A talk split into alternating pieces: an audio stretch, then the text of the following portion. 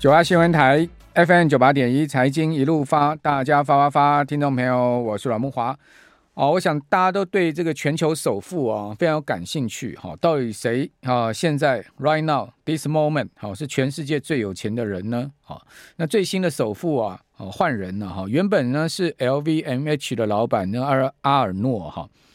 呃，因为今年呢，这个欧洲精品股哈，第一季的时候啊，业绩大好哈，呃，所以股价大涨哈。这个 LV 的股价啊，爱马仕的股价啦，好，GUCCI 的母公司啊，哦，这些这个精品股的股价呢，就全面大涨哈。其中涨最多了哈，就是 LVMH 跟呃爱马仕哈。呃，股价大涨的情况之下呢，使得呢这个 LVMH 的老板阿尔诺哈，呃，身价暴增哈，到接近两千亿美金呢。哦，这是真的很惊人的一个身价哈，而坐上了全世界首富的宝座。好，不过呢，就在最新的呃状况有变化哈，呃，这个特斯拉的老板马斯克呢又重新变成首富了哈。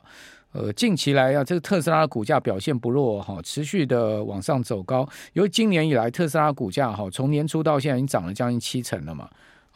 那如果说呢，从今年一月最低价哈一百零一块美金啊，哈涨到呃最新啊两百零三块美金，它的涨幅是超过一倍啊。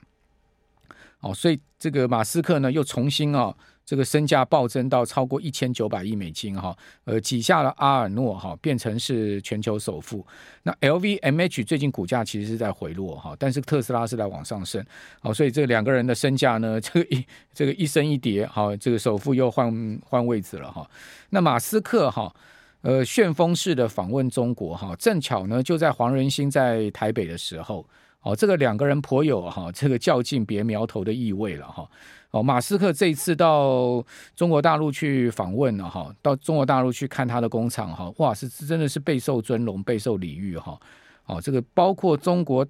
的外长秦刚啊，都跟他会面哦。哦，你想一个企业家哈，再厉害呢，哦，也都顶多这个跟商务部长嘛，哦，但外长都接见他哈，中国外长秦刚都呃跟他会面哈。那另外呢，这个工信部部长哈。呃，金壮龙也跟他会面哈，还有呢，商务部部长也跟他会面，还有中国外贸促进协会的会长也跟他会面。好，另外呢，他还去跟这个宁德时代的 CEO 啊，两个人呐，好，还进行了密会。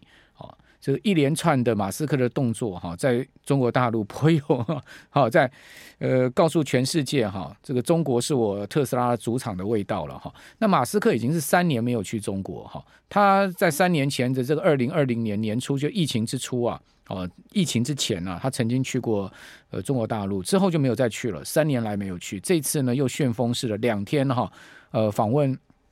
北京跟上海两地，哈啊，因为他的工厂哈，特斯拉的工厂在上海，啊，所以他先到北京去，哦，那时间呢就在这个 Computex 开展当天哈，五月二五月三十号，好，五月二十九号是黄仁勋大出风头演讲的那一天嘛，好，二十八号黄仁勋是在台大演讲，二十七号呢他在劳合街夜市买麻花卷嘛，啊，到现在黄仁勋还没有离开呃台湾，哦，据说哦这个他要从。台湾直接要到中国大陆去哈，就是来了台湾之后要去大陆，好，那是等于说继马斯克之后去了大陆了哈。那马斯克呃在大陆哈，我们刚刚讲说，除了见了这些呃政界跟商界的人士之外呢，他在昨天晚上九点三十分哈，从北京啊搭乘他的专机哈到上海哈，去看了他的这个呃特斯拉的工厂。好，那这个特斯拉的工厂哈，呃今年第一季哈。生产了将近四十四万辆的这个特斯拉的车子哈，这个季比的增幅是四趴，年比的增幅超过三十趴哈，这个产量不断的在扩增哈，不断的在在在增加。好，另外呢，今年第一季哈，特斯拉在中国大陆交付了将近二十三万辆的车子，也就是说，呃，在上海工厂所生产的一半车子是卖在当地，一半是出口了，哈，几乎是这样的一个比例了。那二十三趴的，呃，对不起，二十三万辆，哈，在中国大陆今年第一季的交付量也是大增，哈，这个季比跟年比都是大增的一个情况，好，呃，可见呢，这个 特斯拉离不开中国，哈，似乎中国也离不开特斯拉的味道了，哈，好，那呃，他在今天上午又搭了专机，哈，离开了上海，哈，飞往美国的奥斯汀，哈，奥斯汀呢，呃，就是特斯拉的总部，哈，等于说他要回总部去了，哈。那马斯克这个两天的旋风式的这个访问中国大陆哈，哦，跟这个黄仁勋在台湾呢引起的旋风哈，哦，真的是呃有不同主场的味道，这个不敢不敢讲说是互别苗头，但我要讲说有这种不同主场的味道哈。那当然，黄仁勋去了来了台湾之后呢，他也要也要去这个大陆了哈。那你有没有发现哈？黄仁勋这一次来台湾，他所有的行程其实颇为低调啊。他除了这个公开的演讲哈，因为 Computex 上面呃大秀他的产品哈，呃就是讲说买越多省越多嘛。他说虽然说我的这个晶片很贵哦，但是因为我的效能实在太好，所以 你买越多省越多。我真的觉得他是一个超级 super sales 哈，这个把。辉达的产品推推动的是淋漓尽致了哈，他除了说在台大这个跟毕业生演讲之外，哦，这个 Computex 的演讲之外，还有一些呃跟商业界站台的这个什么联发科啦哈、广达啦哈，明天要去红海嘛，要跟刘安伟见面嘛哈，之外他都没有跟官方有接触。其实呢，我觉得黄仁勋很聪明，就是说他刻意没有跟官方接触，我觉得他是刻意的。你说哎，官方啊，经济部啊，或者是什么？呃，或者说什么外贸协会啦，哈，说是等等什么，呃，相关政府单位，哈，会不会想要跟黄仁勋有接触？我想肯定的嘛，肯定想要说，哎，我们这个有一个 meeting，啊，或者什么样子的，啊，尤其是呢，他不是经济部不是宣布吗？他要在台湾投资好几百亿做这个 AI 研发创新中心，经济部还要还要补助个六七十亿台币嘛？那你怎么，哎，怎么就一纸新闻稿，哈，就没有见面？我觉得黄仁勋呢，他就是刻意。不跟官方有接触，以免触怒北京。我的感觉是这样，我不知道听众朋友你们的感觉是什么？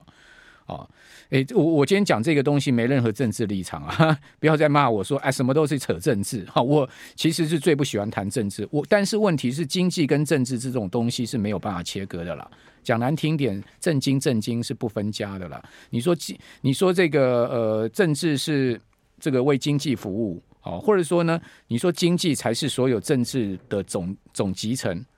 基本上就是这么一回事嘛。好，到最后还是钱跟权的问题嘛。好，好，那所以我我个人的看法就是说，他刻意跟官方保持距离的原因是，